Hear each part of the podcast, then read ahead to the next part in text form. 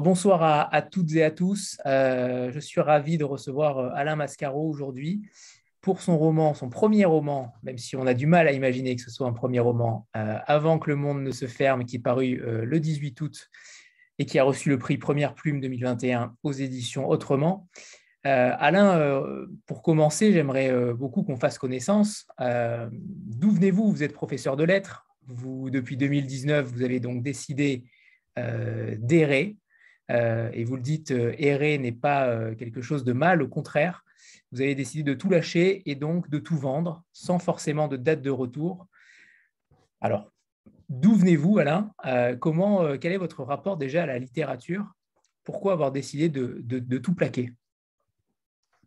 Ça fait beaucoup de questions en une. On va essayer de. Alors, pourquoi j'ai décidé de tout plaquer? Pour être libre et maître de mon temps euh, pour ne plus avoir d'emploi du temps, faire à peu près ce que j'avais envie de faire quand j'avais envie de le faire, et notamment écrire. Voilà. Alors mon rapport à la littérature, il est, complexe, intime, euh, multiple. D'abord, j'ai été professeur de lettres, je le suis toujours hein, foncièrement, professeur de lettres, je crois que je ne cesserai jamais de l'être d'une certaine façon. Et euh, je suis un, ce qu'on peut appeler un gros lecteur depuis, depuis l'enfance, en fait. Ça n'a jamais cessé. Et ça n'a fait qu'empirer avec le temps. Hein. Quand je suis devenu euh, professeur de lettres, nécessairement, euh, j'ai lu encore davantage, surtout quand je suis arrivé en lycée et que j'ai eu euh, des terminales littéraires. Je crois que c'est la partie de ma vie où j'ai le plus lu. Là, c'est dix années où j'ai eu les, les terminales littéraires. C'est d'ailleurs pendant ces dix années-là que je me suis fortement documenté sur la matière, une des matières du livre, hein, c'est-à-dire la, la Shoah. Voilà. Alors, justement, par rapport à cela, euh, alors j'ai oublié de dire qu'on était en présence également euh, d'Alexandre Civico, qui est l'éditeur euh, d'Alain Mascaro, qui est présent également, et on parlera évidemment avec lui de, de son rapport avec Alain et de la façon peut-être dont ils ont travaillé ensemble. votre rapport à la littérature, justement, vous disiez que vous avez commencé à écrire après être parti. Est-ce que vous avez écrit véritablement à ce moment-là, ou au contraire, c'est quelque chose qui germait en vous déjà depuis quelques années, et vous avez peut-être écrit d'autres manuscrits qui n'ont peut-être pas encore été édités, mais la qualité de votre premier roman euh, m'étonne. Euh, pour une première fois, pour un premier jet, j'ai du mal à imaginer que ce soit votre premier manuscrit. Non, ça ne l'est pas. Hein. Mais généralement, ce qu'on appelle des premiers romans, c'est un leurre. Les écrivains, euh, avant ce premier roman-là, c'est le premier roman publié mais généralement, il y en a eu avant et c'est aussi mon cas. Euh, la plupart sont restés dans des tiroirs, j'en ai même brûlé un. Euh, ce roman, en fait, il a une très très longue histoire. Il a euh, au moins une trentaine d'années, puisqu'il a commencé donc il y a 30 ans, 1990, par une, une nouvelle qui s'appelait à l'époque Le Galop du Centaure, avec laquelle j'ai gagné le prix Pégase de la nouvelle à Maison Lafitte. Et c'était une nouvelle qui mettait déjà en scène Anton Torvat. Je ne sais plus d'ailleurs si ça s'appelait encore si ça s'appelait Anton ou Johann Torvat, qui est le premier Tzigane en fait mort euh, à Mauthausen. Et cette histoire-là, donc, était juste une partie euh, du roman. Elle a ensuite intégré un manuscrit beaucoup plus long, 750 pages, euh, dont, dont il ne constituait qu'un épisode en fait. Voilà. Euh, si vous préférez, en fait, cette vie d'Anton n'était qu'une vie parmi d'autres. Il en avait dans le roman euh, cinq. C'était euh, l'avant-dernière vie, en fait, d'Anton que j'ai extrait comme ça pour en faire un roman. donc, il est commencé depuis longtemps, ce roman-là, simplement, je manquais de temps et de disponibilité pour vraiment mettre les choses au clair, les construire, et il m'a fallu bah, partir pour le faire. Et il m'a fallu aussi un confinement, c'est-à-dire en fait un, enfermement, euh, ça paraît assez euh, paradoxal, mais il m'a fallu aussi cet enfermement-là pour, euh, pour écrire, pour justement m'évader en fait. Alors le titre du roman est assez parlant et très poétique, avant que le monde ne se ferme. Est-ce que vous pensez aussi que, que le monde actuel, le 21e siècle, est en train de se fermer tout autant que le 20e siècle? Est-ce que véritablement c'est un titre qui, euh, qui, vous permet aussi de, dénoncer euh, une certaine inhumanité dans le monde actuel? Certainement, hein, le, titre fait écho à, l'actualité. notamment, notamment la pandémie, qui est une forme de fermeture du monde que j'ai dû affronter comme l'immense majorité de mes contemporains. C'est aussi une fermeture, pas seulement liée à la pandémie, c'est aussi un enfermement global de l'humanité, notamment derrière des écrans qui pour le coup euh, nous servent bien aujourd'hui. Oui, oui, c'est tout le paradoxe. Hein. c'est que euh, l'enfermement, il, a toujours, euh, il y a toujours une fenêtre, et on a tendance à considérer que cette fenêtre suffit pour être libre, mais c'est faux. Le prisonnier, il a une fenêtre aussi qui peut lui donner momentanément l'illusion de la liberté, regarde à travers ses barreaux, mais ça n'est qu'une illusion. Alexandre, j'aimerais avoir votre, votre avis par rapport à, à Alain. Comment la, la relation s'est-elle faite? Comment le manuscrit est-il arrivé à vous? Et qu'est-ce qui vous a véritablement séduit dans ce roman-là? Alors, il y a eu quelque chose d'assez miraculeux avec, euh, avec ce manuscrit. Euh, moi, je suis éditeur aux éditions Autrement depuis le mois de janvier dernier. Et donc, je suis arrivé sans livre dans mes bagages. Et donc, j'avais une rentrée littéraire à préparer. Bon, j'avais un roman étranger et puis rien en français. Et m'arrive ce texte. Ce texte que j'ouvre et dont je comprends dès la première euh, phrase qu'il s'y passe vraiment quelque chose. Et c'est-à-dire que dès la première phrase du, roman d'Alain, vous savez qu'il y, a une écriture, qu'il y a une, poésie, et puis, vous avancez, puis j'avance dans le roman, et là tout à coup je vois qu'en plus il y a une espèce de souffle euh, incroyable, et puis, encore au-delà, eh ben, il, y a, euh, ben, il y a ce que vous avez probablement aimé dans le roman, c'est-à-dire euh, une énorme humanité, une, énorme générosité. Et ça, ça m'a séduit immédiatement. Et, c'était miraculeux parce que c'était vraiment évident dès, la première page, dès la première presque ligne, j'ai envie de dire. Et puis, alors le, texte était un peu, texte était un peu court, euh, et, on a travaillé avec Alain à distance, puisque c'est quand même très, très marrant, c'était la première fois que ça m'arrivait. Euh, Alain se trouvait dans le désert d'Atacama au Chili euh, quand on a commencé à, travailler sur le roman. Donc il avait des fenêtres où je pouvais le joindre qui étaient assez, assez courtes. Enfin, il me disait, oui, peut-être demain, je serai près d'une antenne relais si je fais 200 km et que je monte je, ne sais plus quelle montagne et que je me mets, euh, je me penche euh, voilà, sur un arbre. C'était, c'était, euh, c'était assez drôle. Et quoi qu'il en soit, donc c'était, c'était, ce qui était assez fou, c'est que donc ce texte qui était, comme le disait Alain, c'était un, extrait retravaillé d'un, précédent roman, mais donc il nécessitait un peu de travail. Il avait déjà beaucoup de souffle, tout était là. Hein, pas, et, ce qui m'a beaucoup surpris, c'est que je disais à Alain, voilà, il faudrait peut-être euh, tirer un peu sur, cette, euh, sur, cet épisode, par exemple, le rallonger, je sens qu'il y a encore des choses à dire. Et Alain, 24 heures ou 48 heures après, revenait avec des pages qui étaient aussi belles que les autres. Enfin, ça semblait une espèce de, il semblait une espèce de source inépuisable de, euh, à la fois de beauté, de poésie et de construction, parce que, parce que le roman se construisait vraiment. Euh, c'était, euh, encore une fois, j'utilise le mot miraculeux parce que c'est rare de tomber sur un auteur de cette trempe euh, qui vient de, j'allais dire nulle part, entre guillemets, enfin, qui vous tombe du ciel. C'était, voilà, ça, ça a été vraiment mon, mon rapport avec Alain immédiatement.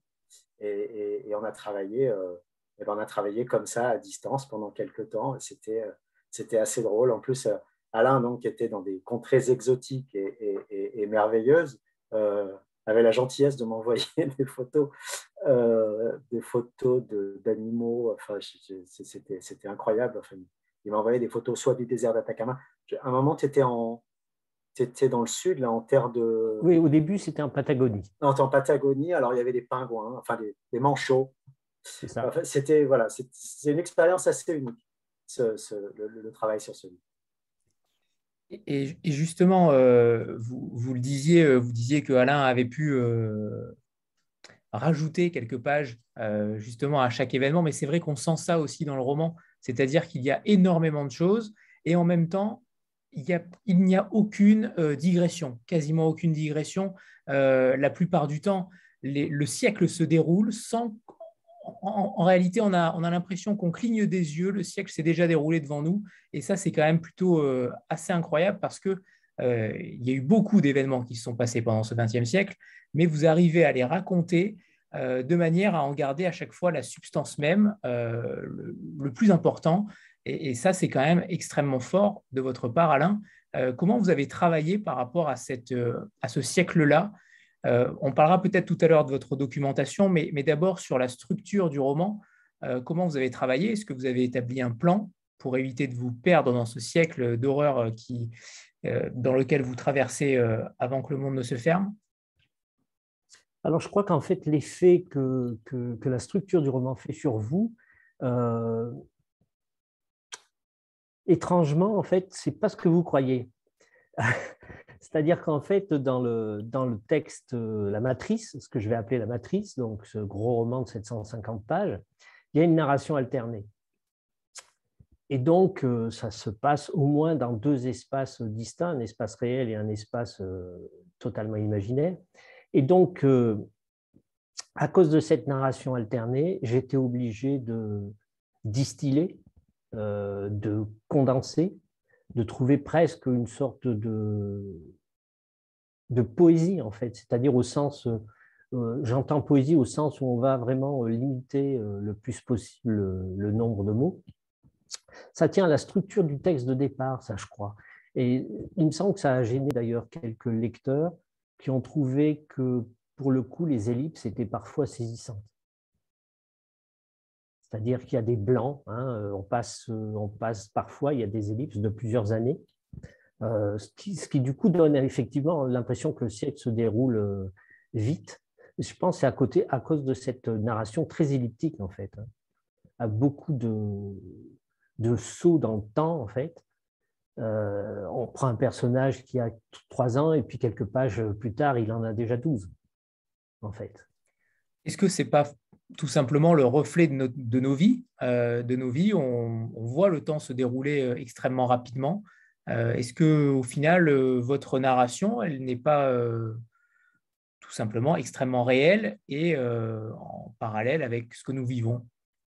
Bah, En tout cas, c'est en rapport avec la mémoire, notamment la première partie du roman qui concerne l'enfance si vous jetez un œil en arrière sur votre propre enfant, vous allez voir qu'en fait, vous n'allez garder que des choses, somme toute, euh, euh, en petit nombre, en fait.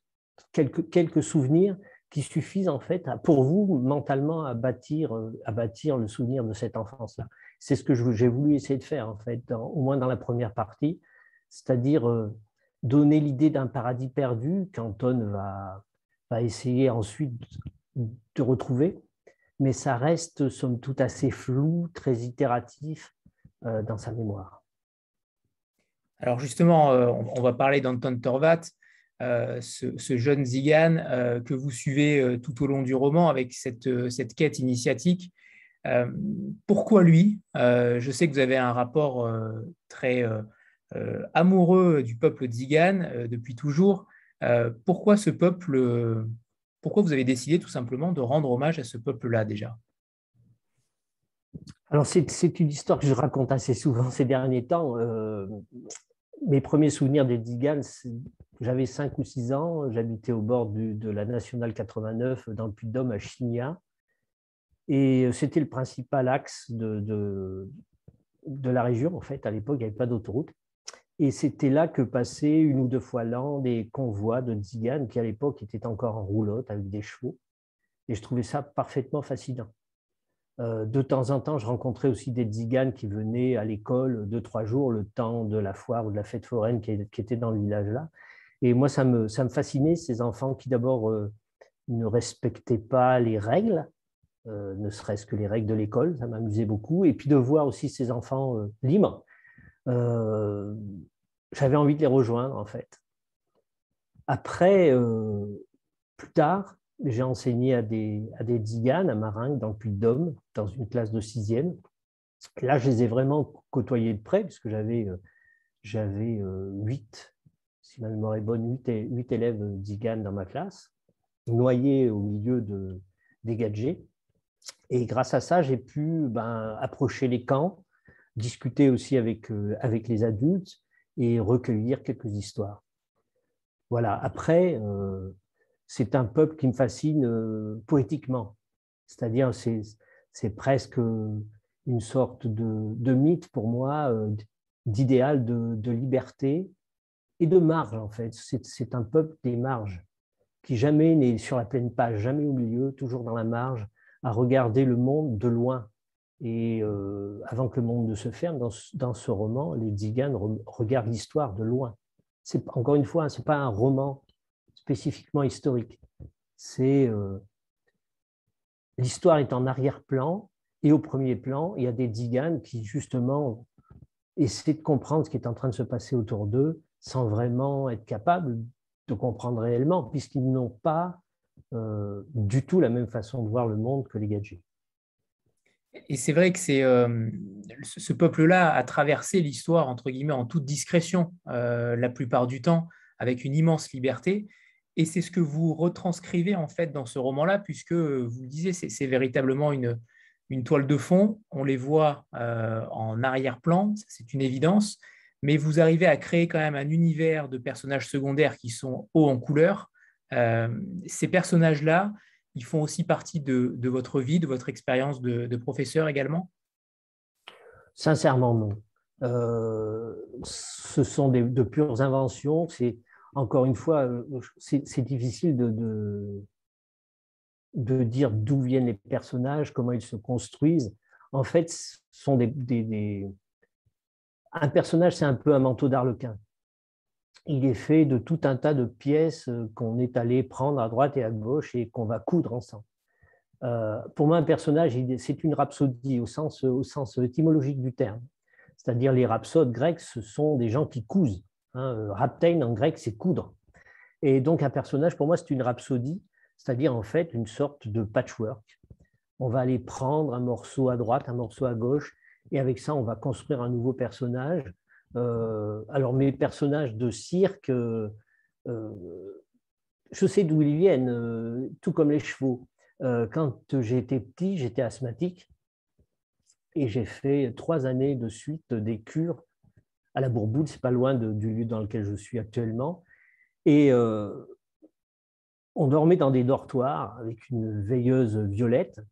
Et mes deux seuls points d'évasion, c'était regarder par la fenêtre des chevaux qui paissaient dans un, dans un pré juste en dessous de la maison d'enfants, et le mercredi soir, la piste aux étoiles qui passait à la télévision.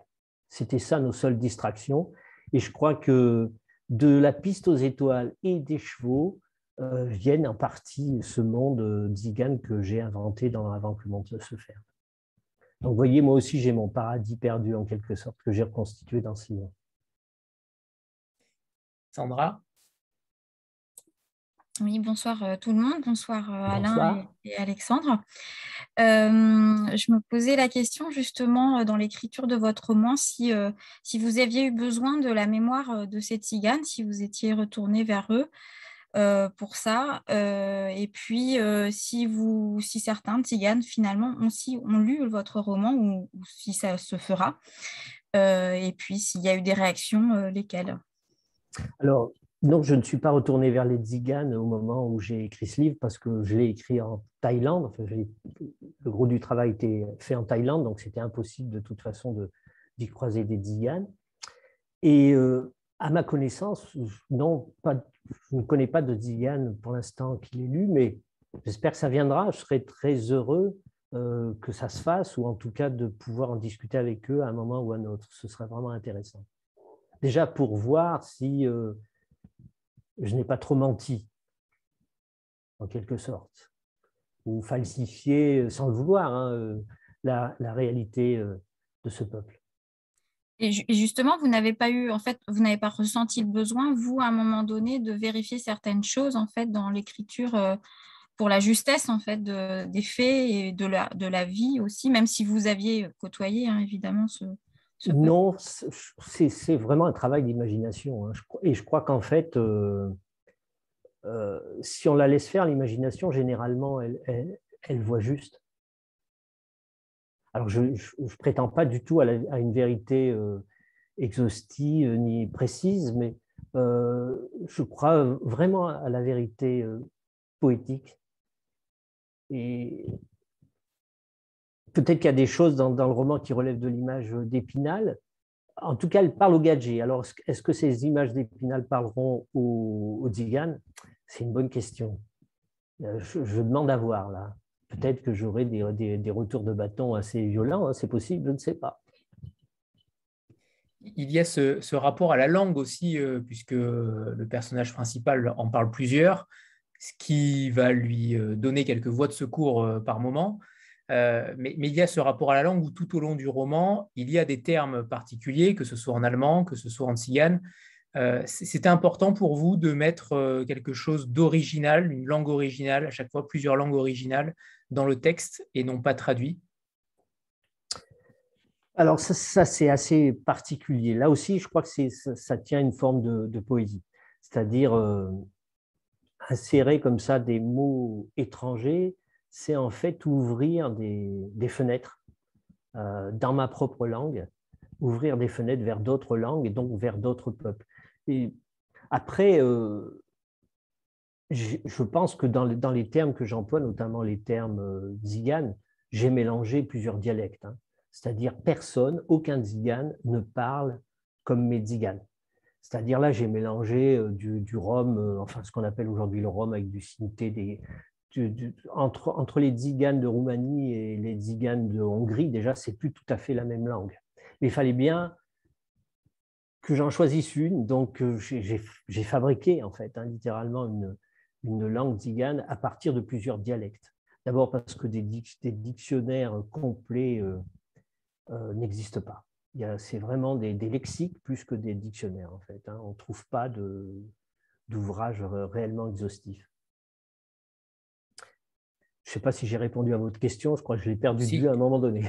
si, si, c'est ça, c'est ça. C'était l'usage justement de ces termes étrangers au sein du roman, ce qui, euh, parce que la plupart ne sont pas euh, forcément traduits, donc c'est important aussi, euh, je trouve, de, l'avoir laissé et de ne pas avoir fait un roman typiquement franco-français, mais d'y avoir ajouté cette, cette, cette caractéristique plutôt différente.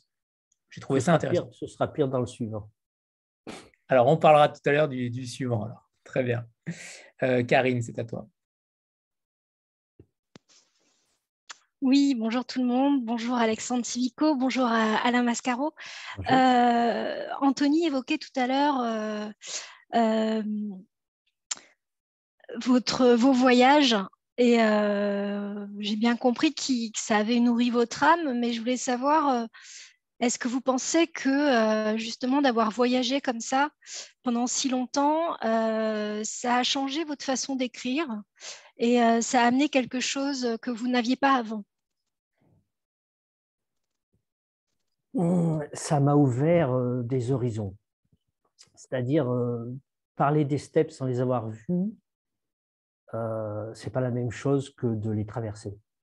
Et une fois qu'on en a traversé, ou une fois qu'on a vu vraiment de très hauts sommets, on est, je pense, plus à même d'en parler avec justesse. Ça ne veut pas dire que j'ai une écriture spécialement réaliste, mais j'ai besoin quand même de me confronter au réel pour après le métamorphoser. Euh, ceci étant dit, euh, dans le livre, il y a aussi des endroits que j'ai euh, totalement imaginés sans les avoir vus.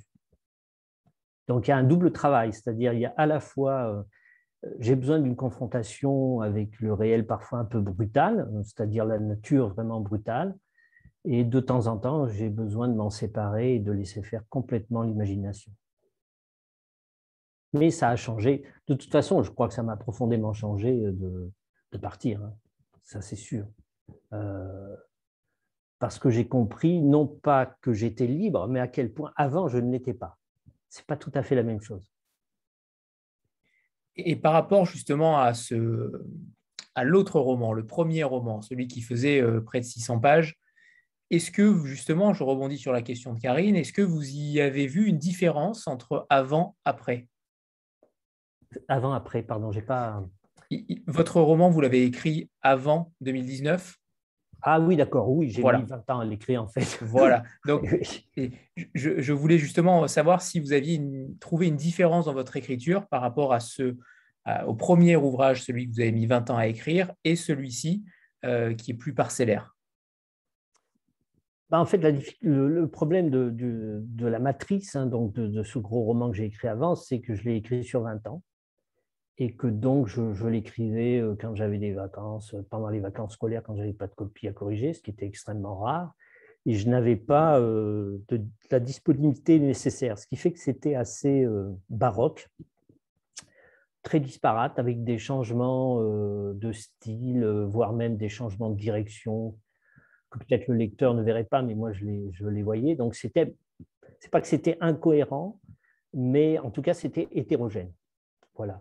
Et le fait de, disposer totalement de mon temps m'a permis de bâtir sans doute quelque chose d'un petit peu plus homogène et cohérent, euh, de plus dense aussi.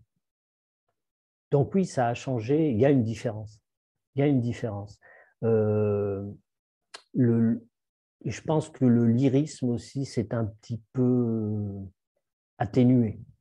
Même s'il est toujours présent, il est moins... Euh, j'allais dire romantique, euh, au sens de la première génération romantique, c'est-à-dire, voilà, on est, par moment, je pense que dans la, matrice, j'étais dans un lyrisme un peu romantique, première façon. Voilà, les années 1820-1830. Euh, Donc, si j'ai bien compris, vous vous êtes fait votre propre éditeur, vous avez coupé euh, à un moment donné ce, ce, pavé de 600 pages pour en faire celui-ci comment on, arrive à, être son propre éditeur justement par rapport à ça? Vous avez vu des failles dans le premier, dans le premier manuscrit. Euh, là, pour le coup, euh, vous arrivez avec celui-ci qui est au contraire euh, où rien ne dépasse, entre guillemets, l'écriture à l'os, comme on le dit régulièrement. Mais comment est intervenu également Alexandre par rapport à cela? Qu'est-ce que vous lui avez envoyé en réalité? Est-ce le premier manuscrit? Est-ce le second? Comment vous avez travaillé ensemble sur cette euh, structure-là, euh, tous les deux? Bah, Il l'a un peu dit tout à l'heure, hein, je lui ai envoyé un manuscrit qui était somme toute euh, assez court, puisque c'était en fait ce que j'avais tiré de, cette matrice initiale et je l'avais retravaillé. C'est pas, enfin, il faudrait pouvoir comparer, il faudrait que je vous montre, mais il y a quand même d'énormes différences entre le manuscrit que j'ai envoyé et, puis ce que j'avais comme matériau euh, initial. Euh, après, le travail avec Alexandre, il a été somme toute très simple. En fait, moi, je me faisais toute une idée du travail avec un éditeur, parce que je n'avais jamais travaillé avec un éditeur, en fait. Hein. Et euh, je ne vais pas dire que je craignais le pire, mais j'étais un peu inquiet quand même. Et donc, ça s'est très, très bien passé, parce qu'à aucun moment, j'ai trouvé que ce qu'il me disait était injustifié. Et donc, c'était assez simple, c'était jamais euh, imposé. C'était, ben voilà, là, euh, par exemple, euh, tel personnage, soit tu le fais, soit on le fait disparaître, soit on le développe. J'ai toujours préféré développer, parce que tuer un personnage, c'est toujours terrible, en fait. On voilà. Ça aurait, été, ça aurait été dommage. Pour beaucoup, ça aurait été dommage. Sandra euh, oui, Alain, je me posais la question, puisque vous avez été nomade euh, vous-même pendant l'écriture de ce roman et vous avez écrit sur un peuple nomade, euh, est-ce que d'après vous, c'est aussi, enfin, le fait d'être voyageur, est-ce que c'est peut-être la meilleure manière d'atteindre une certaine vérité du monde? Et finalement, est-ce que vous avez besoin toujours de ça pour continuer à écrire et est-ce que vous envisagez encore d'être nomade pour pouvoir continuer à écrire Oui, très certainement. Je pense que je ne suis jamais euh, aussi bien que dans le mouvement. Voilà. La fixité me convient assez peu et donc j'ai besoin de, de bouger, de marcher. Je crois que c'est, ça a toujours été comme ça. Simplement, la vie, euh, notamment sociale, professionnelle, a fait qu'à un moment donné, je me suis fixé et j'ai un de mes amis euh, qui me disait en fait, euh, moi je suis un, sédentaire nomade et toi tu es un nomade sédentaire. Et à un moment donné, euh, cette sédentarité a fini par s'effacer, le côté nomade l'a emporté. Maintenant, j'en ai besoin. Je, crois que j'aurai énormément de mal à, me fixer à nouveau entre des murs. D'ailleurs, depuis que je suis en France, hein, là, c'est assez euh, exceptionnel, mais euh, souvent je suis dehors, hein, c'est-à-dire même si là actuellement je suis chez, chez ma mère, euh, on dort dehors. C'est-à-dire j'ai une tente sur le toit de ma voiture et je dors dans la tente de toit de ma voiture. C'est ma maison.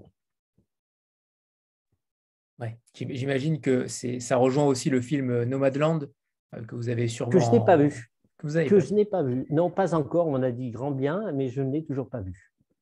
J'aurais bien voulu avoir votre avis justement sur la réalité euh, de ce, de ce phénomène-là. Euh, c'est dommage. Euh, je, je, reviens sur Anton Torvat pour ceux qui ne l'ont pas encore lu. Ce, ce, jeune homme est assez atypique, qui se prétend médecin et qui va avoir un coup du sort à un moment donné. Alors, je ne sais pas si on peut en parler véritablement. en tout cas, sa destinée va changer par rapport à un mensonge, un certain mensonge. Qui lui sera imposé, ce mensonge. Euh, mais comment vous définiriez ce personnage-là pour ceux qui ne l'ont pas encore lu, ce personnage qui est si flamboyant et qu'on a envie de côtoyer et qui euh, tout simplement se laisse un peu porter par la réalité de la vie, par les malheurs qu'il traverse? Il traverse un peu ce siècle sans jamais être larmoyant ou se plaindre, et ça c'est plutôt rare dans un roman. Mais comment vous l'évoqueriez, ce personnage-là?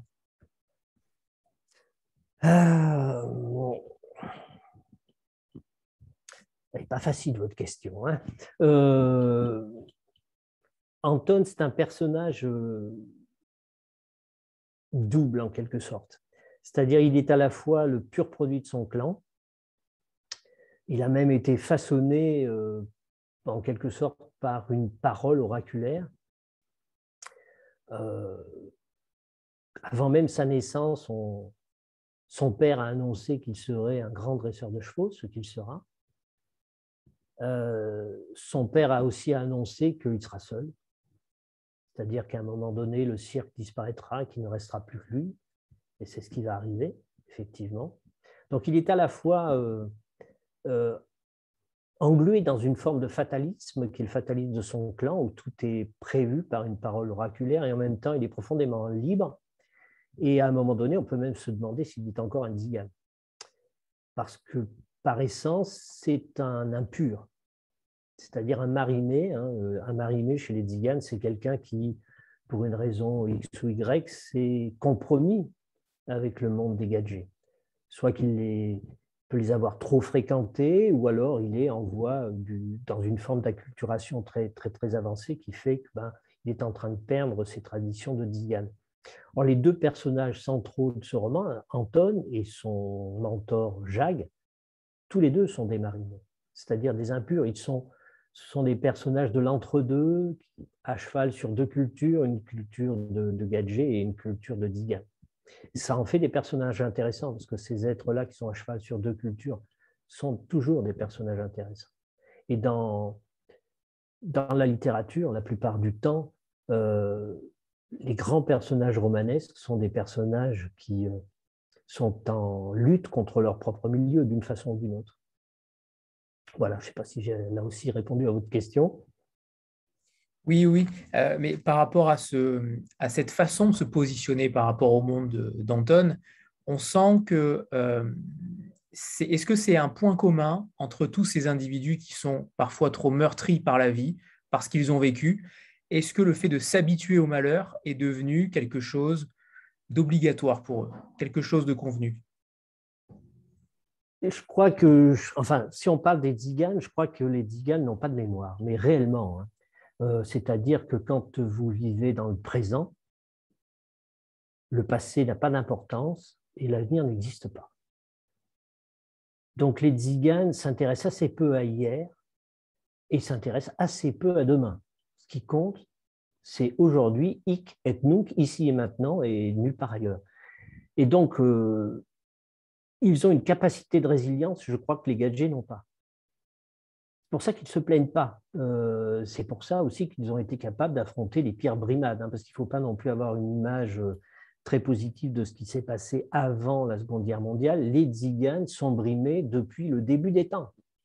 depuis qu'ils ont quitté sans doute le Rajasthan et traversé une partie du monde, où qu'ils soient allés, ils ont été brimés, et parfois de façon extrêmement violente. Et pourtant, ils ont eu toujours cette capacité d'oubli. C'est pas s'habituer, c'est vraiment l'oubli. On n'imprime pas il n'y a pas de cicatrice. C'est comme si on leur avait ouvert les plaies et que miraculeusement, elles avaient disparu sans même laisser de cicatrice.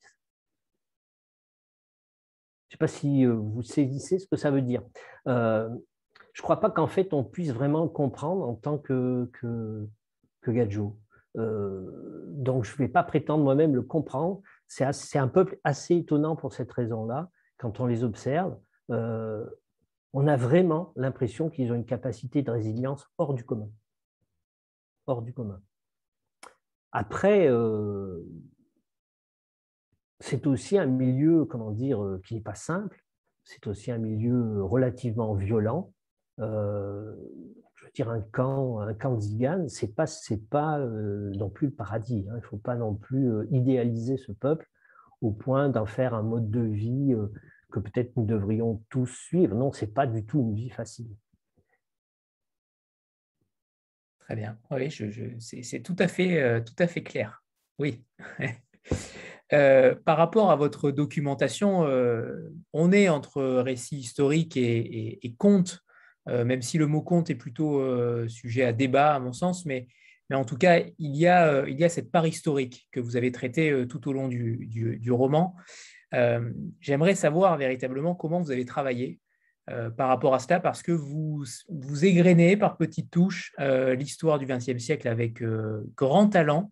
Alors véritablement, comment vous avez travaillé pour avoir une telle documentation? On a du mal à saisir ce qui est réel ou non, parfois. certaines choses, en tout cas, paraissent réelles, mais ne le sont peut-être pas. Mais j'aimerais véritablement connaître à peu près la part euh, de réel dans, le contexte historique que vous avez euh, invoqué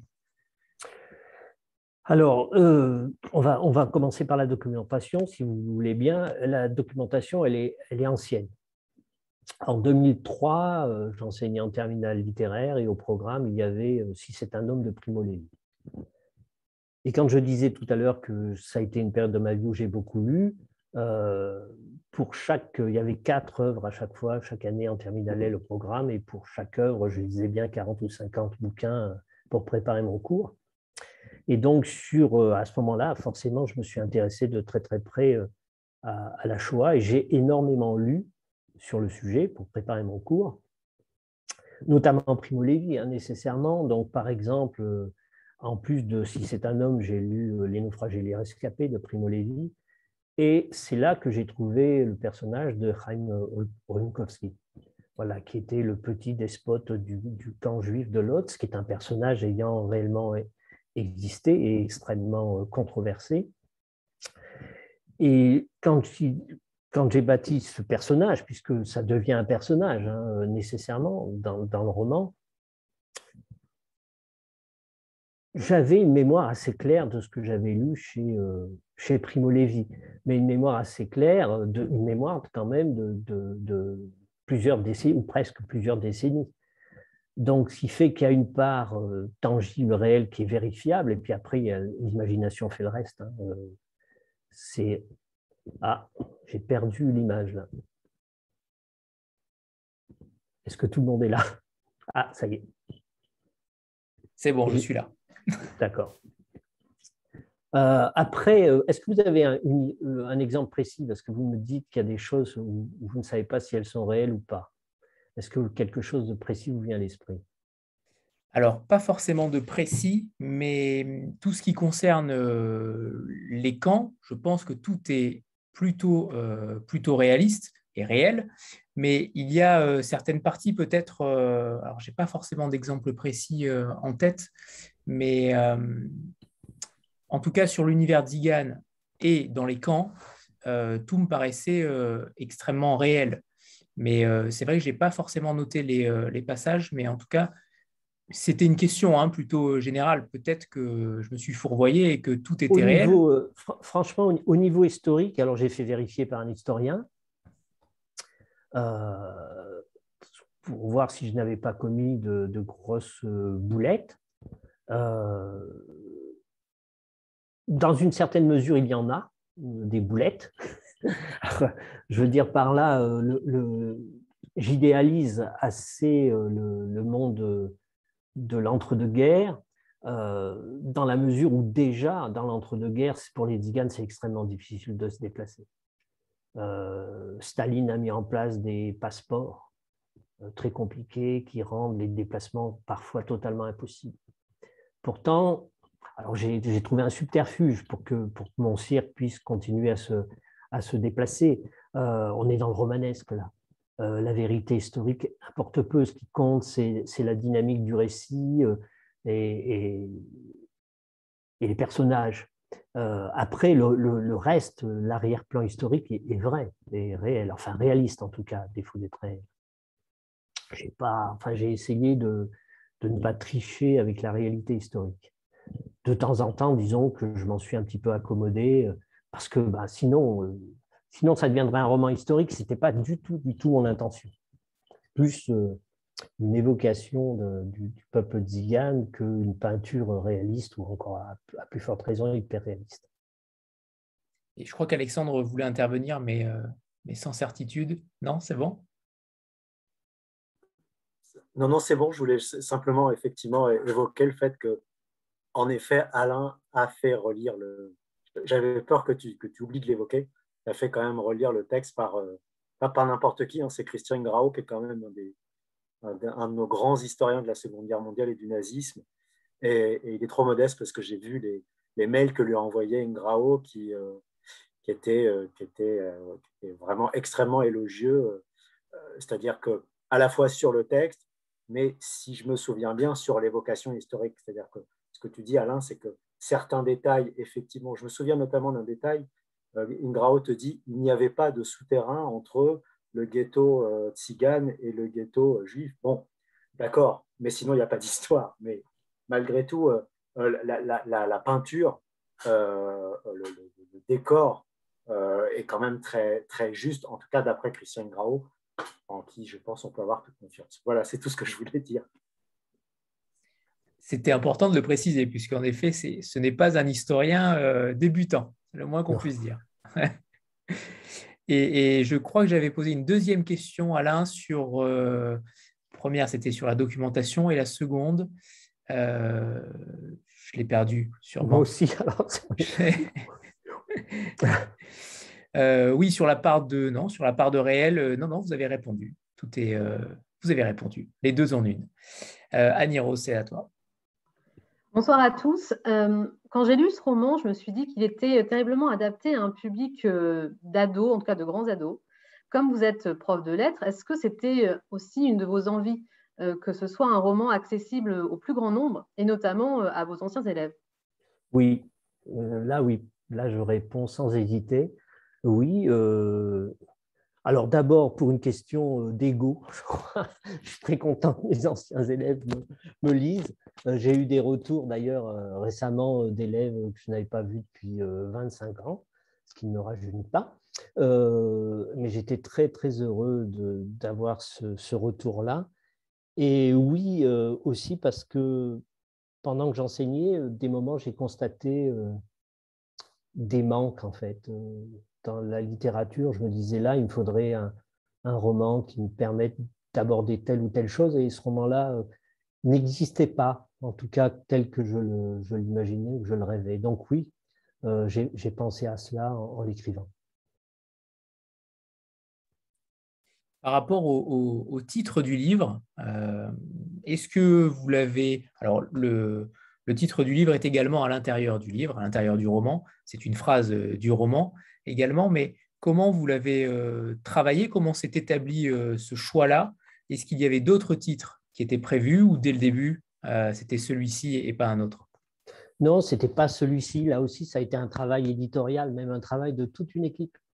le titre, d'ailleurs, j'ai découvert que le titre faisait partie du travail éditorial. Hein, voilà. au départ, le, manuscrit portait le titre de la nouvelle que j'avais écrite il y a 30 ans c'est-à-dire le galop du centenaire. Voilà. Après, il y a eu un, travail d'équipe qui a fini par mener à ce titre-là. On est passé par d'autres étapes euh, qui étaient impossibles parce que les titres qu'on avait trouvés étaient déjà euh, employés, en fait. C'est dommage parce qu'il y en avait un qui me plaisait beaucoup, mais bon, il était, était déjà euh, employé. Donc, on, est arrivé, enfin là, sincèrement, ce n'est pas moi qui ai trouvé le titre. Voilà, ça fait partie du travail éditorial et au final, j'étais euh, très, très heureux de ce titre parce qu'il est juste, euh, vous l'avez dit, il apparaît deux fois dans le roman, en fait, hein, au moment où Jacques s'en va et vers la fin du roman où après-guerre, les Digan constatent que le monde est encore en train de se fermer. C'est-à-dire que tout est en train de se clôturer et que la route, euh, qui se, les routes qui se déploient dans, notre monde moderne, loin d'ouvrir vers de nouveaux horizons, au contraire, ferment l'horizon. Alors comment une route peut-elle fermer l'horizon? Pour un Zigan ben, Tout simplement parce que c'est une ligne droite qui va d'un point A à un point B. Euh, directement, ce que ne font jamais les tziganes. D'abord parce que la plupart euh, ont beaucoup de mal à lire les pancartes, donc souvent ils s'égarent de toute façon. Est-ce que vous nous feriez le grand plaisir de nous lire un, passage du livre? Alors, je ne sais pas euh, qui, est mon public, donc euh, je, pars du principe que peut-être beaucoup ne l'ont pas lu, je ne sais pas. Donc, je ne vais pas trop aller loin dans le roman, hein, donc je vais plutôt prendre un passage euh, du début, si vous voulez bien. Voilà, tout le monde m'entend bien? C'est parfait. Ainsi l'enfance ne fut qu'errance et mouvement, à la lenteur d'une paire de chevaux tirant une roulotte, la parfaite vitesse pour prendre la mesure du monde. Des jours et des jours, à suivre les contours des mers intérieures noires d'Aral, Caspienne, des semaines à regarder pousser les blés d'Ukraine, des mois dans l'infini des steppes kazakhs, mongoles, des heures à attendre des bacs au bord des fleuves ou des grands lacs, et tant de temps encore à s'imprégner des présences minérales, chaînes de l'Altaï, du Pamir, de l'Oural ou des Alpes, qui longtemps restaient lointaines, indistinctes, mais qui peu à peu se mettaient à grandir, comme nourries par l'avancée des regards, jusqu'à ce moment inouï où l'on en percevait vraiment tout le vertige et l'étendue. Quand un frère était venu, puis un autre, et bientôt une sœur trouvée au bord de la route. Anton avait cédé sa place sur le banc entre Svetan et Smyrna, sauf quand c'était lui qui tenait les rênes. Souvent, il marchait à côté des chevaux ou s'en allait rejoindre la roulotte de Gion le jongleur, et plus fréquemment encore celle de Jacques. Alors on contemplait le monde, tantôt en silence, tantôt en discourant. On s'arrêtait pour ramasser des champignons, des herbes ou des fruits. On inventait des histoires. On riait. Vois, disait Jacques, ou Gionne. Et c'était un, un lièvre, un aigle, une loutre, un loup ou un ours. Un jour, on vit même une panthère, tapie dans la neige comme un gros chat. Oui, Anton eut le temps de s'imprégner de la beauté. Il la recueillait en lui au fil des chemins, il s'en nourrissait. Il l'espérait sans cesse, et sans cesse elle venait. Pourtant, il savait qu'un jour elle lui serait retirée. Johann l'avait dit, son père le disait, Jacques et les livres aussi. C'était dit, c'était écrit. L'histoire des hommes était ainsi faite qu'on ne pouvait faire un pas sans s'embourber dans un charnier. Il y aurait bientôt la guerre. Anton l'avait lu dans les journaux, mais c'était surtout inscrit dans le cheminement même de l'humanité. Il suffisait d'ouvrir un roman, à plus forte raison un livre d'histoire, pour s'en rendre compte. Ce n'était que récits de combats, autodafés et massacres que l'on nommait épopées, des centaines de héros s'étaient approprié le monde, obligeant les chroniqueurs à narrer holocauste et fratricide, comme s'il n'y avait rien d'autre à consigner. C'est de ma faute, disait Jacques.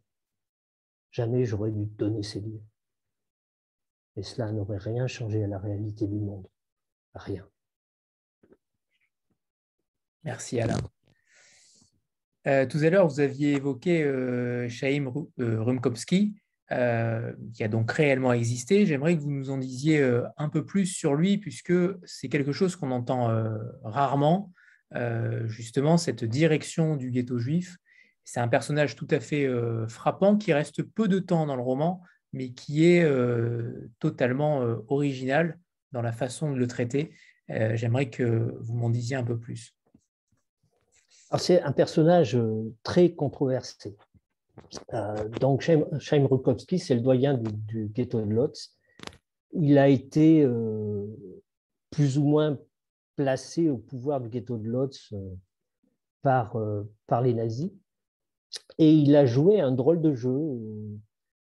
Il est à la fois une sorte de, messie pour son peuple. Il a essayé réellement, il a fait tout ce qu'il pouvait pour essayer de le protéger et de limiter au maximum les, les déportations, qui fait que le ghetto de Lodz c'est un ghetto qui a duré euh, longtemps par rapport à d'autres et qui a moins. moins en fait, il a transformé le ghetto de Lodz en, en camp de travail pour les Allemands.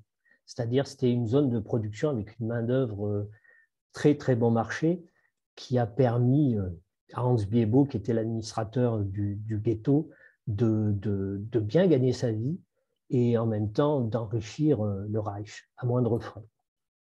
Mais ce personnage-là, en même temps, c'est une sorte de, de pantin, de marionnette entre les doigts, euh, entre les mains des nazis, personnage trouble, à la fois sombre et lumineux. Et malgré tout ce que j'ai pu lire sur lui, je n'ai pas, pu, pas pu tirer de, de, conclusion sur le personnage. C'est un personnage, pour moi, c'est indécidable. Je, ne sais pas qui, qui est cet homme. Simplement, il a été placé par les circonstances historiques dans une situation exceptionnelle.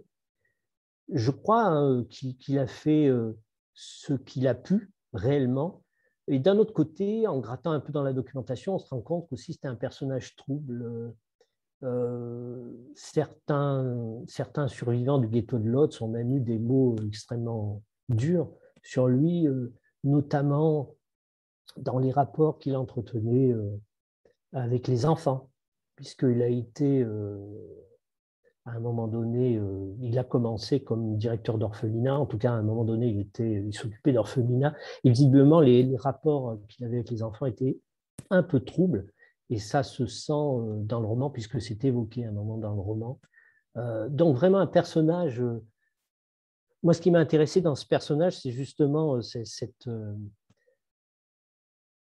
complexité et cette impossibilité de conclure, c'est-à-dire on ne peut pas le juger.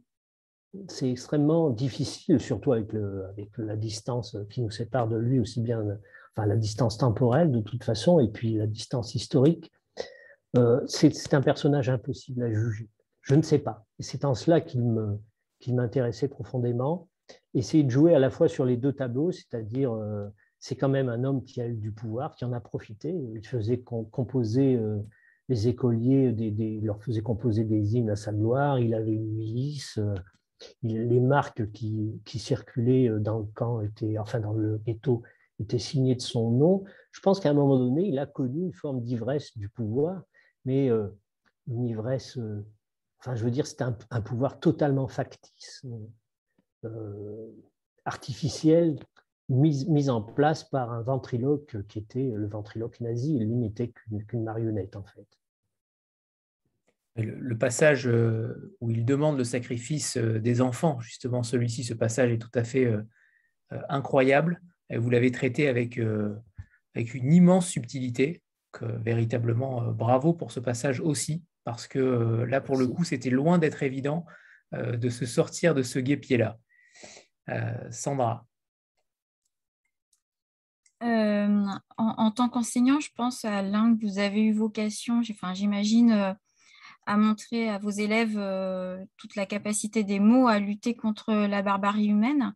Est-ce que vous avez euh, écrit votre roman aussi euh, à travers euh, cette intention-là, ce prisme-là, ou, pas vraiment, notamment à travers votre écriture poétique, hein, qui peut être une manière de lutter contre cette barbarie humaine? Est-ce que votre roman a cette vocation d'offrir en fait un, un, autre regard sur le monde, changer le monde? Et puis, est-ce que vous avez l'intention de continuer dans ce sens-là euh, autour de, des mêmes sujets euh, historiques euh, qui peuvent effectivement relever de cette barbarie et de, et de finalement lutter contre grâce à, la littérature, grâce aux mots?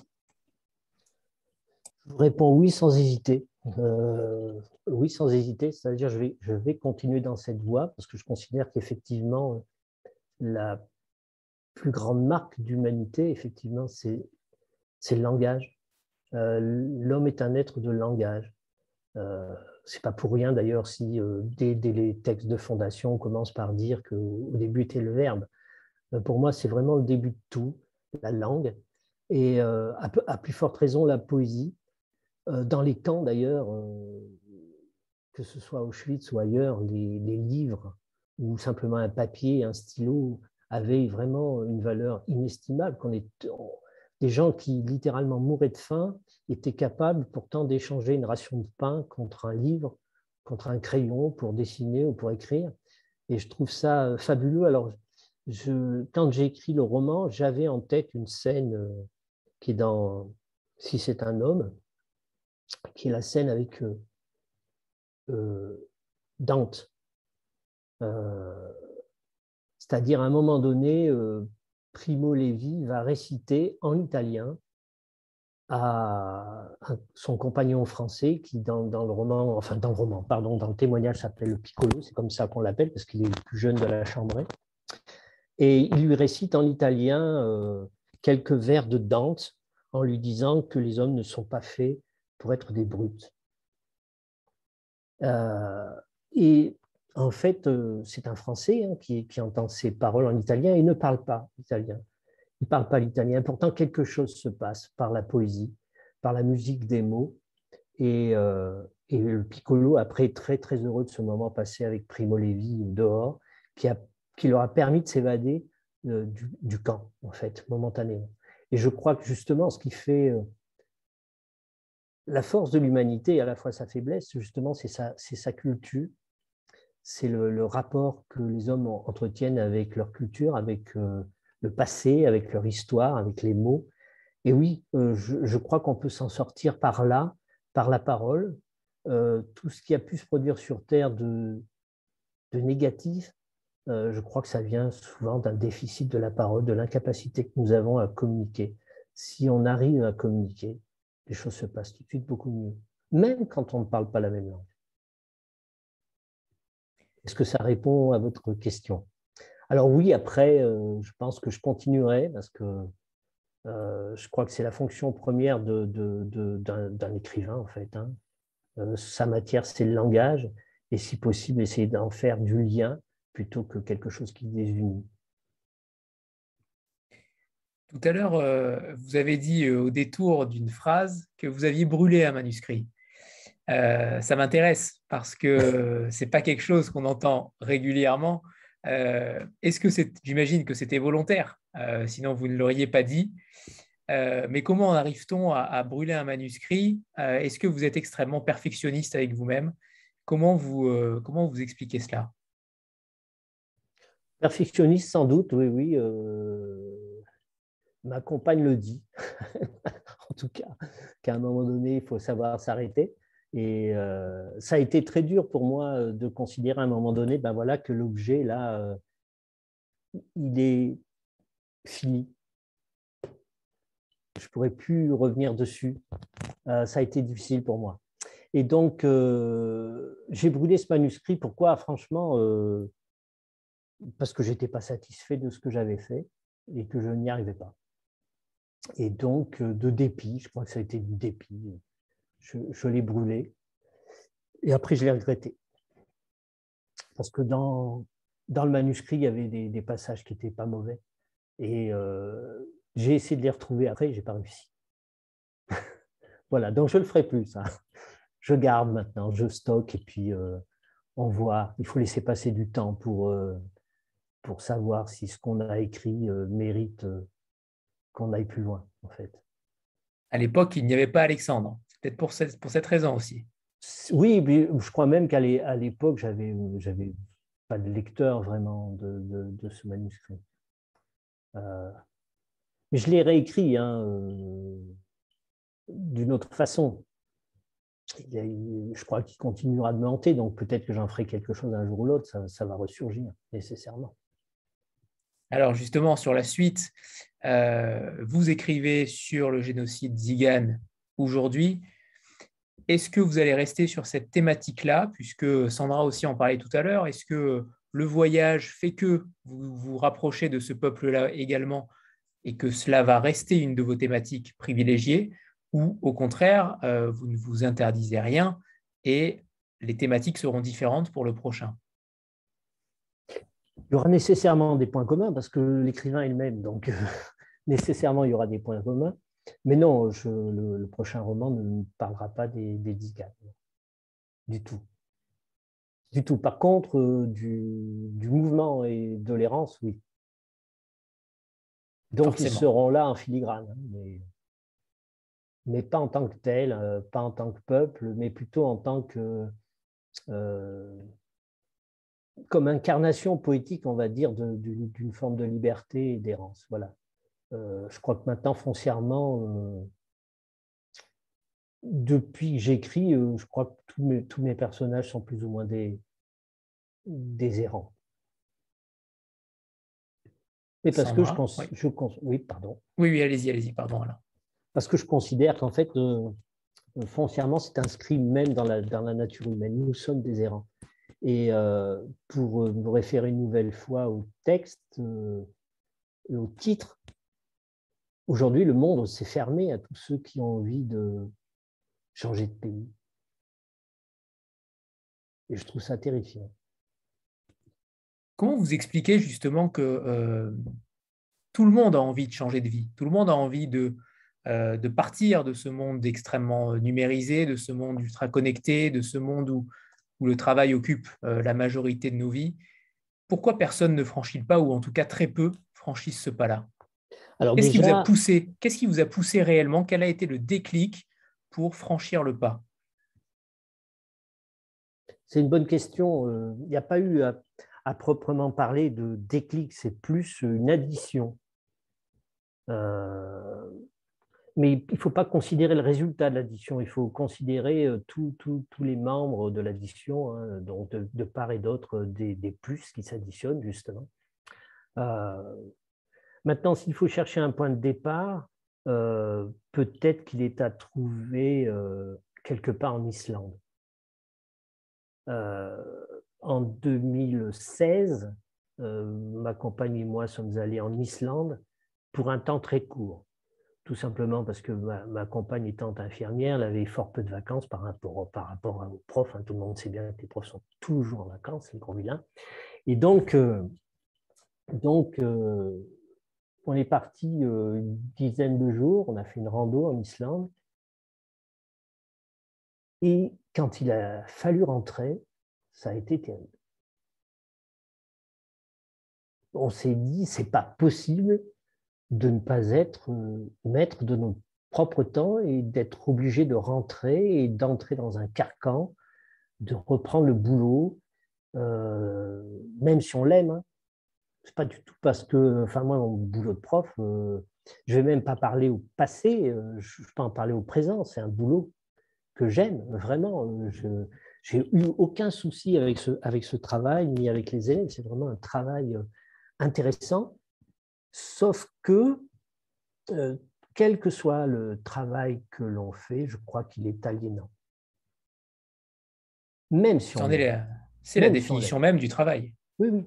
Et, c'est ça. Alors bon, l'étymologie est contestée, hein, mais, euh, mais oui, j'aime bien voir le, travail comme un instrument de torture, euh, pourquoi pas.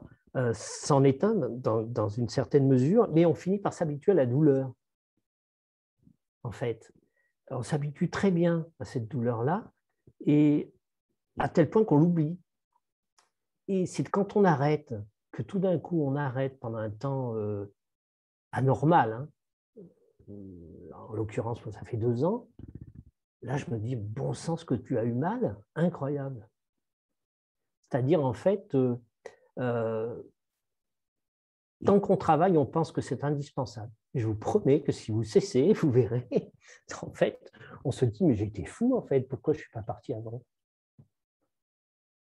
Le confinement a aidé aussi à cette, euh, faculté de, de muer, tout simplement, dans notre esprit. Ça a changé beaucoup de mentalité. Je ne sais pas. Franchement, je ne sais pas. Je demande à voir. Moi, le, monde d'après, on nous l'annonce, ok. Pour l'instant, je n'ai pas constaté de différence. si vous en avez vu, dites-moi, mais moi, j'en ai aucune. pas vu. Hein. Il n'y en a eu aucune. on nous a annoncé, je ne sais pas, du, lien social, on nous a annoncé une vie qui serait meilleure. La bonne blague, sincèrement. Enfin, moi, je n'ai pas constaté de, En revenant en France, je n'ai pas constaté de différence. Moi, j'ai plutôt trouvé que les choses avaient empiré, hein, sincèrement. Parce qu'il y a une forme de, de résignation qui est un petit peu inquiétante.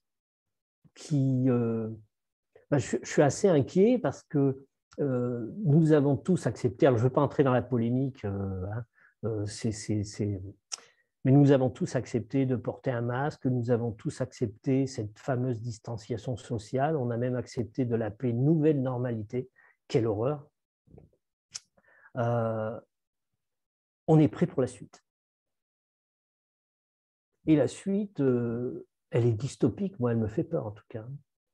Euh, ce qui s'annonce pour moi, c'est une forme de police sociale qui est déjà bien à l'œuvre dans notre monde, mais qui va ne faire qu'empirer. Je suis assez inquiet par cette fascination qu'a l'Occident, euh, en particulier la France, pour des systèmes euh, chinois, pour ne pas les nommer, de reconnaissance faciale et de bonus euh, social. Je trouve ça terrifiant. Pas vous? En effet, mais c'est justement, c'est justement par rapport à ce choix de, pays, puisque vous parlez d'Occident, vous êtes parti en Orient, justement. comment s'est défini ce choix-là dans votre quête de voyage? Pourquoi avoir choisi la Thaïlande? Pourquoi avoir choisi le Chili? Qu'est-ce qui, qu'est-ce qui vous fascine tant dans ces pays-là et que vous ne trouvez pas en France?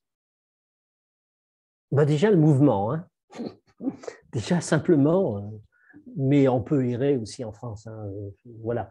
Euh, alors, dans, les pays que vous avez cités, il y a ceux que j'ai choisis et ceux que je n'ai pas choisis. Hein. C'est-à-dire que la pandémie a fait aussi qu'à un moment donné, le choix a été extrêmement limité. là aussi, on peut parler d'une forme de libération. C'est-à-dire qu'en fait, quand nous sommes partis, nous sommes partis avec un programme qui est le programme de l'occidental de base, c'est-à-dire qui, qui part en vacances avec l'idée de rentabiliser. Voilà, le mot est prononcé, rentabiliser le temps dont il dispose. Parce qu'habituellement, on part, on a 15 jours de vacances, mais on essaie de faire le maximum de trucs en 15 jours. On consomme, en fait, hein, essentiellement. Il nous a fallu du temps euh, pour nous libérer de ça. Je serais presque tenté de dire des mois, hein, vraiment des mois. Euh, et la pandémie, du coup, a eu un rôle positif parce que ça nous a obligés à ralentir, à nous arrêter, à considérer ce qu'on avait fait, le, cheminement qu'on avait parcouru. Et on s'est dit qu'on avait fait un peu n'importe quoi. Euh, dans les premiers temps, c'est-à-dire les premiers temps de notre voyage, on était encore dans une dynamique, la dynamique d'avant, qui était d'accumuler les sites, euh, d'aller vite, alors qu'on avait du temps. Parce qu'on a tellement peu l'habitude d'en avoir que quand on en a, on ne sait pas l'employer, en fait. Hein. Et ça s'apprend. Donc, il nous a fallu des mois. Et oui, la pandémie, euh, bah, déjà, ça m'a permis d'écrire ce livre. Hein. C'est pas, on va dire, c'est pas rien. En tout cas, pour moi, ça ne l'est pas. Euh, comment dire? On s'est retrouvé bloqué en Thaïlande et euh, la première réaction, ça a été l'abattement, un peu de colère ça se comprend. Euh, vous vous dites, ah ben voilà, c'est l'année où j'ai décidé de partir et de tout plaquer pour aller visiter le monde un peu. Ah, j'ai plus le droit, le monde se ferme et on me confine. Donc c'était un peu logique que nous sentions, euh, ma compagne et moi, euh, en colère. donc il y a eu cette, ce temps-là qui a duré un mois, je pense, à peu de choses près, où on s'est plongé dans les réseaux sociaux, chose à ne pas faire pour essayer de comprendre ce qui était en train de se passer, notamment en Occident, hein, et notamment en France. Je vous avoue que vu de loin, c'était assez comique hein, quand même. Euh, ce qui se passait en France dans les premiers temps, les hésitations au mois de mars, euh, euh, c'était assez comique de voir les revirements, notamment gouvernementaux, mais pas seulement. Et puis, pour la petite histoire, c'est une histoire que je raconte souvent en ce moment, mais parce que les, les choses se sont réellement passées comme ça. Là où nous étions bloqués, il n'y avait sincèrement pas grand-chose à faire. il y avait la mer avec de l'eau à 28 degrés, donc déjà c'est sympathique. Mais la seule vraiment distraction de la journée, c'était se lever le matin pour aller voir le lever du soleil, qui était une pure merveille. Et dans la ville de Canom, il y a aussi de temps en temps des dauphins, des pas n'importe quel dauphin, des dauphins roses qui, qui croisent. Et tous les matins, j'espérais les voir et je ne les voyais pas. Et un jour, je les ai vus, à la fin du premier mois de confinement, en fait, vers 5 heures du matin. J'en ai aperçu deux. Et ça a été un électrochoc pour moi, une sorte de déclic. Mais réellement, euh, je me suis dit, euh, comment peux-tu te plaindre? Tu vois des choses parfaitement merveilleuses, tu es dans un endroit merveilleux. Euh, pendant ce temps-là, une bonne partie de tes contemporains est enfermée entre quatre murs. J'ai pensé à mes anciens élèves de première qui, à cette époque-là, étaient en première année de fac et pour certains bloqués dans des chambres universitaires de 5 mètres carrés. Et certains crevés de faim, hein, au sens euh, propre, hein, euh, vraiment. je me suis dit, cesse de te plaindre et fais quelque chose. C'est-à-dire ce temps-là, de toute façon, euh, il est bloqué. Tu ne peux plus bouger. Donc fais quelque chose. Alors en ce sens-là, l'écriture a été une autre forme d'errance. Donc je suis rentré euh, à 6-7 heures du matin et je me suis dit, allez, c'est parti. ça fait écho également au titre, avant que le, que le monde ne se ferme, fait écho euh, clairement aussi à, à ce confinement-là. C'est ça. Euh, avant de passer la parole à Stéphanie et Sandra, on a pour habitude de faire une, petite photo de groupe. Donc voilà, préparez-vous à ceux qui ont euh, le livre devant. Parfait. Joël est prête. C'est bon. Et c'est bon, parfait. Merci beaucoup. Euh, Stéphanie, c'est à toi.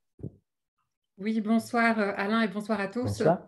Euh, alors, euh, moi, je n'ai pas lu votre roman, mais euh, par rapport à ce que vous disiez justement sur ce temps qu'on avait pendant le confinement et que vous avez tenté de garder d'une autre façon que nous, quelle est la place de, l'écriture en fait? Quelle, quelle, place occupe l'écriture dans vos journées? Est-ce que vous écrivez tous les jours un petit peu? Est-ce que ce sont des longues plages horaires? Est-ce que vous vous imposez un rythme ou bien là, vous n'écrivez pas et c'est par phase. Euh, enfin voilà, j'aimerais bien savoir votre rapport à l'écriture et euh, au temps que vous y consacrez. Alors, il y a plusieurs moments. Euh, globalement, j'écris tout le temps parce que déjà, on a tenu un blog de voyage qui, j'allais dire, nous obligeait à écrire. donc, je suis parti avec, avec un carnet qui a été très, très vite plein. Euh, et euh, j'avais beaucoup de mal à écrire, notamment dans les transports en commun. Hein, essayer d'écrire dans un bus indien, je vous garantis que vous n'y arriverez pas. Euh, déjà, se tenir assis, c'est déjà toute une aventure, alors écrit, imaginez. Donc, j'écris tout le temps des petits trucs, des notes, voilà, mais pas forcément en rapport avec une œuvre à venir. Après, par contre, quand je suis en phase d'écriture, alors là, oui, c'est un gros travail, c'est je peux travailler 18 heures par jour, voire plus. C'est-à-dire, ça ne s'arrête jamais, euh, même la nuit. Je veux dire, euh, je me réveille et donc euh, j'écris. Alors, ça va vous paraître assez fou, mais j'ai quand même écrit une bonne partie des choses là-dessus. Parce qu'au bout d'un moment, alors qu'on est parti, on n'avait pas de smartphone au départ. Hein. Ça, c'est un smartphone que j'ai acheté en, en Iran parce qu'on s'est rendu compte qu'aujourd'hui, pour voyager, euh, c'était très difficile de le faire sans cet objet-là, hélas. Ne serait-ce que pour euh, avoir un billet de bus, hein, simplement. Et donc, je me suis mis à écrire euh, sur mon téléphone portable. Et, du coup, comme je l'ai toujours avec moi, j'ai un petit logiciel pour prendre des notes. Je vais vous montrer, vous allez voir, il y en a beaucoup. voilà. Je ne fais pas de publicité pour le logiciel, donc je tairai son nom. Hein. Euh, mais vous voyez, tout ça, c'est des notes que je prends, euh, ce que tout le monde voit. Voilà. Je ne suis pas sûr que vous distinguez le texte, mais il y en a des longueurs absolument incroyables. Hein. Je ne sais pas euh, l'ascenseur, là, combien de mètres ça fait, mais à mon avis, c'est en plusieurs mètres. Donc, globalement, je ne m'impose pas de, temps d'écriture par jour parce que ça ne marche pas. Enfin, avec moi, ça ne marche pas. Ce n'est pas parce que je vais me dire à 8 heures, il faut que tu écrives jusqu'à 10 heures ça marche pas. Par contre, il peut m'arriver de me réveiller à 2 heures du matin et puis d'écrire un truc. mais ce n'est pas vraiment moi qui l'ai décidé. Euh, ça vient. Point. Voilà. Sandra? Euh, Oui. Euh, Alain, si j'ai bien calculé, vous avez 57 ans. Ah oui, c'est gentil de me le rappeler. c'est un coup bas. C'est un bas. Désolée, non, c'est pas un coup bas du tout. Non, non. Ah c'est effectivement une question euh, un petit peu personnelle. Enfin, euh, vous avez sorti votre premier roman, vous publiez votre premier roman aujourd'hui à 57 ans.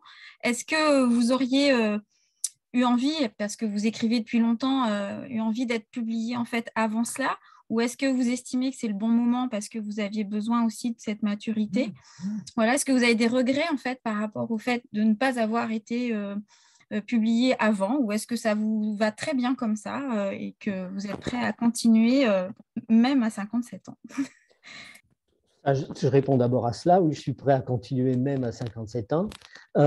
après, peut-être que j'ai des regrets. Je ne suis pas sûr de formuler les choses ainsi, mais des fois, je me dis, oui, j'aurais dû être un petit peu plus actif et plus, euh, comment on pourrait dire, euh, un peu plus audacieux pour essayer de, de me faire publier. Oui, peut-être, j'aurais dû faire ça dans le passé.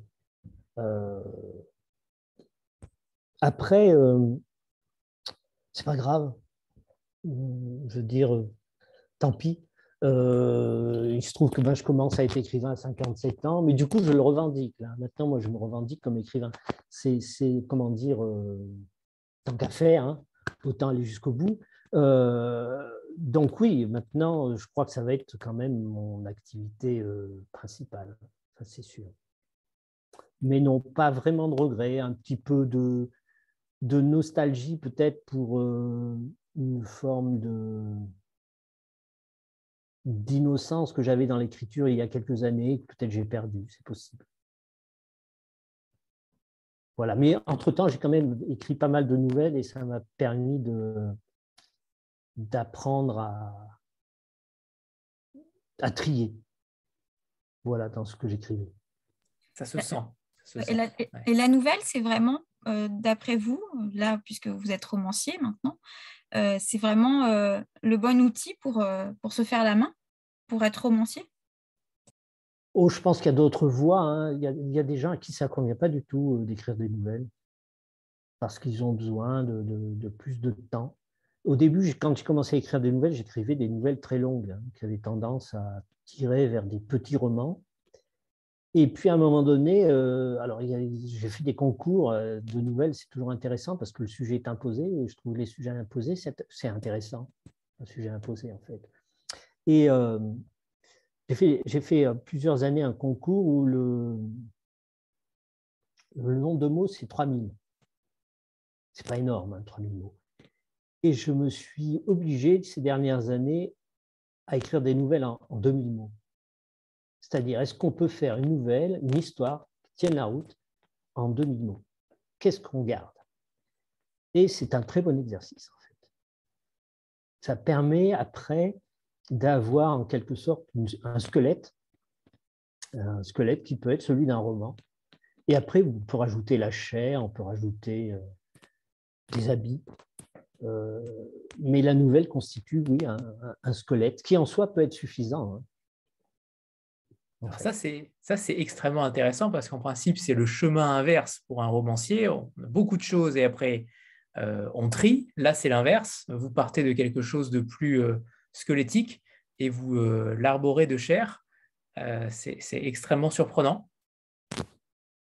Bah, c'est ma façon de, travailler, en tout cas depuis, euh, depuis un certain temps déjà. Ça marche. Annie Rose? Ma question va plutôt s'adresser à Alexandre. je trouve la couverture vraiment superbe et notamment le choix de la couleur qui attire forcément l'œil en librairie. Euh, comment s'est opéré en fait le travail autour de, autour de la couverture? Bah, Je la trouve moi aussi très belle et, j'aimerais bien en tirer euh, toute la gloire possible. Mais j'allais dire, j'y suis pour rien. J'y suis un peu pour quelque chose. C'est un peu ce que disait Alain tout à l'heure. C'est vraiment pour le coup un travail euh, de l'équipe éditoriale, comme avec le titre. C'est-à-dire qu'on est plusieurs on est passé. cette couverture-là, particulièrement, nous a donné pas mal de fil à retordre. J'ai martyrisé, on a martyrisé l'excellente graphiste Raphaël Faguer qui, a, pondu cette merveilleuse couverture. et puis voilà, et en fait, on a tourné autour de plein, plein de choses. Et alors, évidemment, première chose qui s'imposait, c'était justement les, figures tziganes. C'est aperçu très vite que, c'était immédiatement très cliché. Les chevaux, ça marchait pas non plus. Euh, et puis, euh, et puis voilà, je sais, je sais plus exactement comment on est arrivé là. Je crois que c'était, je me demande si c'est pas toi, Alain, euh, qui parlait de l'artisanat, de l'artisanat tzigane avec avec l'osier. Ça s'appelle, je ne sais plus. Qu'est-ce qu'ils fabriquent avec de l'osier? Bah, des, paniers. Oui, voilà, mais enfin, donc, c'est à partir de, ces, de, cet osier-là. Euh, euh, non, mais ça porte un nom, c'est un canne, quelque chose, je ne sais plus, bref, peu importe. Euh, et c'est à partir de ça qu'on a, qu'on a lancé, on a lancé la, la graphiste là-dessus. Et puis, et puis cet osier, c'est devenu, c'est devenu cette, ces, ces, ces, branches d'art comme ça, à la fois extrêmement belles, très inquiétantes, et puis, il y a cette petite touche qui vient, euh, qui vient de la graphiste, parce qu'on lui dit, voilà, c'est très beau, la couleur, euh, la couleur est arrivée assez vite, euh, ce, bleu comme ça, un peu profond. Et, on lui dit, c'est très beau, mais le livre est, plus que ça. Ça n'est pas qu'un livre qui vous enferme, ça n'est pas une forêt qui se referme. Il y a aussi de l'espoir, il y a aussi quelque chose de, de oui, de, de l'espoir, de gens qui continuent à avancer même pendant la fin du monde. Et elle a ajouté ce petit détail que je trouve très réussi et qui dit tout, c'est cette petite colombe blanche-là que l'œil n'attrape pas immédiatement, mais qui est là, dans, la couverture, et, qui, donne immédiatement ce sentiment-là. Je trouve qu'elle restitue très bien euh, euh, l'état d'esprit du livre. Et donc voilà, c'est vraiment un, travail de longue haleine, à plusieurs, avec une merveilleuse graphiste. Euh, voilà qui s'appelle Raphaël Faguer, qui, à qui il faut absolument rendre hommage. Tout à l'heure, euh, Alain, vous parliez euh, de perfectionnisme, vous parliez de votre rapport à l'écriture et que vous disiez tout simplement que c'était très difficile de voir votre livre terminé. Vous vivez justement cette aventure, puisque vous avez déjà reçu le prix Première Plume, donc le succès est déjà là. Comment vous vivez cette expérience? Est-ce que pour vous, c'est une sorte d'aboutissement ou au contraire, votre écriture va au-delà et, peu importe ce qu'il arrive, euh, le produit est fini, le travail est, terminé pour celui-ci et la mémoire d'Igan est euh, enfin réveillée? Je dirais que c'est un début, hein, les choses commencent là pour moi en fait. Hein. Donc ce n'est pas un aboutissement, c'est un commencement. Ce qui est nouveau pour moi, c'est d'avoir des lecteurs et ça change complètement la donne. Hein. Euh, alors là, sincèrement, j'ai tellement de retours, et jusque-là, euh, des retours positifs. Il y, a, il y, a, de temps en temps quelques petits bémols sur des, sur des passages ou euh, des parties du roman, mais c'est vraiment très, très secondaire. Jusque-là, je n'ai reçu que des critiques extrêmement positives, et parfois des, des, des, des comptes rendus de lecture d'une précision et d'une justesse assez assez désarmante. Euh, j'ai même eu deux, trois retours je me suis dit, waouh, en fait, euh, c'est bien, les gens m'ont compris. J'étais plutôt, euh, plutôt heureux et je suis presque effaré, en fait, je crois, par l'émotion que produit la lecture de, mon roman. Ça, par contre, je ne mesurais pas du tout l'impact que ça pouvait avoir sur un lecteur. Parce que quand vous, écrivez, vous fréquentez votre propre mot, de temps en temps, vous sentez bien que vous êtes en train d'écrire un truc qui, déjà chez vous, euh, euh, en, tant que, scripteur, euh, produit un, effet sur vos sentiments. Mais on a du mal à mesurer que ça puisse produire la même chose sur les autres. Et là, je le découvre et vraiment, je, je crois que j'aime ça en fait. Hein. Voilà, tout simplement ça se sent. Et par rapport notamment à vos personnages, euh, peut-être que vous ne vous en rendez pas compte, mais ces personnages sont extrêmement attachants et on a du mal à s'en séparer. et évidemment, oui, on aurait voulu un roman de peut-être de 600 pages, mais il aurait peut-être été un petit peu moins qualitatif par rapport à ce que vous avez produit, puisque là, tout est extrêmement condensé et c'est peut-être ça qui, qui, tire la force de ce roman-là. Je trouve que véritablement, vous avez fait un travail assez faramineux pour contenir ce siècle en entier sans jamais vous y perdre. donc, encore une fois, bravo pour, pour ce roman. Mais dernière question peut-être par rapport aux, auteurs, vous avez cité tout à l'heure Primo Levi, mais quels sont les, euh, et Baudelaire est notamment cité, et certains poètes sont notamment cités dans le roman, mais quels sont euh, les auteurs qui, euh, qui vous font rêver? Est-ce que ce sont des voyageurs? Est-ce qu'on part sur du Jim Harrison? Est-ce qu'on part sur des, des, écrivains qui ont beaucoup voyagé? Ou au contraire, c'est quelque chose de plus classique en tant que professeur de lettres?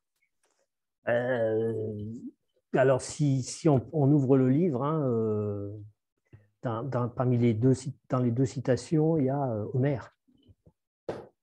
Et euh, pour moi, euh, l'Odyssée, c'est la matrice. C'est-à-dire, en fait, là encore, hein, c'est un, texte que j'ai vraiment découvert en, l'enseignant dans les années. en fait, c'était en 2011. Voilà. Ce qu'il y a de bien, c'est quand on est prof en terminale littéraire, après, on, compte le temps euh, en fonction des œuvres. Hein. Donc, je, connais les années en fonction des œuvres. Donc, 2011, c'était euh, l'Odyssée. Et si vous avez un euh, doute sur votre âge, Sandra pourra le, dire sans problème. voilà. Et donc, pour moi, c'est la matrice parce que quand on lit l'Odyssée avec attention, on se rend compte qu'en fait, Homère y a inventé absolument toutes les techniques narratives. Et l'intertexte homérique, il est très présent dans Avant que le monde ne se ferme. Alors au début, il était moins visible dans, la partie travail euh, en Patagonie notamment. J'ai rendu euh, cet intertexte plus visible, voilà, puisqu'il apparaît dans la bouche de Catok notamment, mais il apparaît aussi dans la structure même du roman. Euh, l'aventure d'Ulysse commence par une tempête il entre dans un monde fantastique, inhumain. il va lui falloir énormément de temps pour en sortir, dix ans. Et euh, c'est ce qui arrive à Anton, en fait. Euh. Et là, le travail éditorial a été important, puisque à un moment donné, Alexandre a pointé du doigt une scène qui était très rapide, qui était celle de la perte de Cimarron, le cheval. Et il m'a dit quand même, euh, ton personnage, il perd son cheval, et puis hop, il passe à autre chose je me suis dit, oui, c'est vrai. Et du coup, j'avais en tête Homer quand j'écris la scène, c'est-à-dire euh, Anton perd son cheval et c'est la tempête. Il se retrouve dehors, il pleut. Et c'est à ce moment-là qu'il entre dans le monde inhumain et il ne le quittera que vers la fin. On peut considérer euh, euh, Ulysse, en fait, raconte son histoire chez les Phéaciens. C'est-à-dire, son histoire est finie. Il arrive au royaume de Phéacie, il raconte son histoire. C'est ce qui arrive à Anton aussi. Hein. Euh, il va raconter son histoire euh, à la famille Wittgenstein aux États-Unis, qui en quelque sorte est le royaume des Phéaciens de, ce roman-là. Ça suit de très très près euh, Homère, ce roman-là. Donc oui, pour moi, la, matrice, c'est Homère. Après, je suis bien incapable de vous dire quels sont les écrivains qui ont réellement compté. Le premier qui me vient à l'esprit, c'est Gary. Euh, parce que c'est quelqu'un qui a beaucoup compté dans, mon existence, y compris dans mon envie d'être écrivain, euh, y compris euh, dans mon envie de jouer avec les identités. très intéressé par cette idée qu'un écrivain puisse se masquer, porter un autre nom, même voir, même carrément inventer quelqu'un comme, comme Gary l'a fait avec, avec Ajar. Après, euh, j'ai lu énormément aussi de, récits de voyageurs et j'aime bien effectivement les, récits d'errance. Mais sans pouvoir vous en citer un en particulier, hein, parce que je suis un, assez gros lecteur et donc euh, je, lis beaucoup, donc après je ne sais plus qui l'emporte dans tout ce que j'ai lu, franchement. On comprend, on vous comprend. Il est temps de, de, nous quitter et de vous remercier tous les deux. Ah, quelqu'un confirme 2011, Homer, Pascal, Laclos, Stephen Frears et, Beckett. C'était une sacrée, une sacrée année, oui, parce que alors en plus, fin de partie de, de Beckett, oulala. Les profs de français sont largement représentés dans ces rencontres, en effet. Ça se sent. Euh, merci à tous les deux, Alexandre et, Alain, euh, pour cette rencontre. Et on espère vous retrouver euh, très vite, Alain, pour un second roman. Roman ou nouvelle d'ailleurs Est-ce que le choix est fixé? Est-ce que ce sera un roman? Je, suis parti dans un roman plus complexe, plus long, à mon avis. Voilà. Mais après, j'ai beaucoup, beaucoup, pendant le voyage, j'ai écrit énormément de, de nouvelles à partir de faits réels, mais après complètement euh, métamorphosés. J'aimerais bien en faire quelque chose un jour ou l'autre. Voilà, je ne sais pas trop quand, mais c'est possible. Alexandre est, Alexandre est tout oui. Voilà, c'est ça. Merci infiniment à tous. À bientôt. Merci beaucoup à tous et à toutes. Au revoir, au revoir Alain. Et, au revoir Alain Alexandre. Bonne soirée à tous. Bonne soirée.